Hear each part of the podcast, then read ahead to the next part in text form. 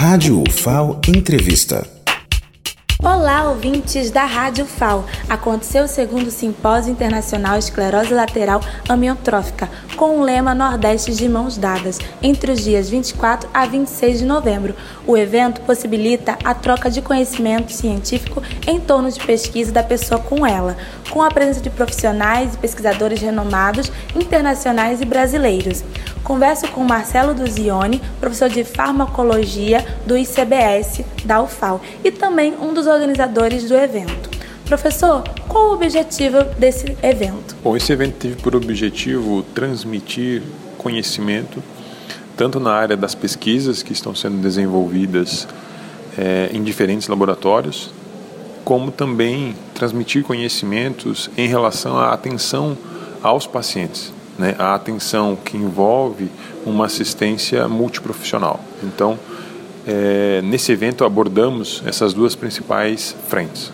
O evento para nós, né, comissão executiva, comissão organizadora, a, conseguiu alcançar os seus objetivos é, e durante o evento foi muito profícua a relação entre a comissão executiva e os participantes, bem como também entre os participantes e os convidados internacionais. Tivemos um momento em que esses convidados internacionais foram ao FAO, conheceram alguns dos laboratórios, viram capacidade instalada, né, o potencial que esses laboratórios têm e desde então né, estão hum, mostrando interesse em cooperação com a Universidade Federal de Alagoas.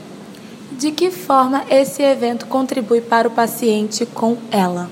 Propriamente dito é na transmissão das informações.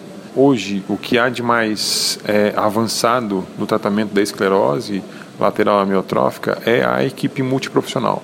Então, tivemos aqui ao longo desses três dias profissionais de diferentes áreas transmitindo conhecimentos é, é, fundamentais, específicos para esses pacientes e seus cuidadores. Então, agora eles podem, né? É, é, usufruir dessa informação e lutar cada vez mais por condições melhores né, e por melhor assistência. Agradeço aqui pela entrevista, Amblenda Machado, para a Rádio FAO.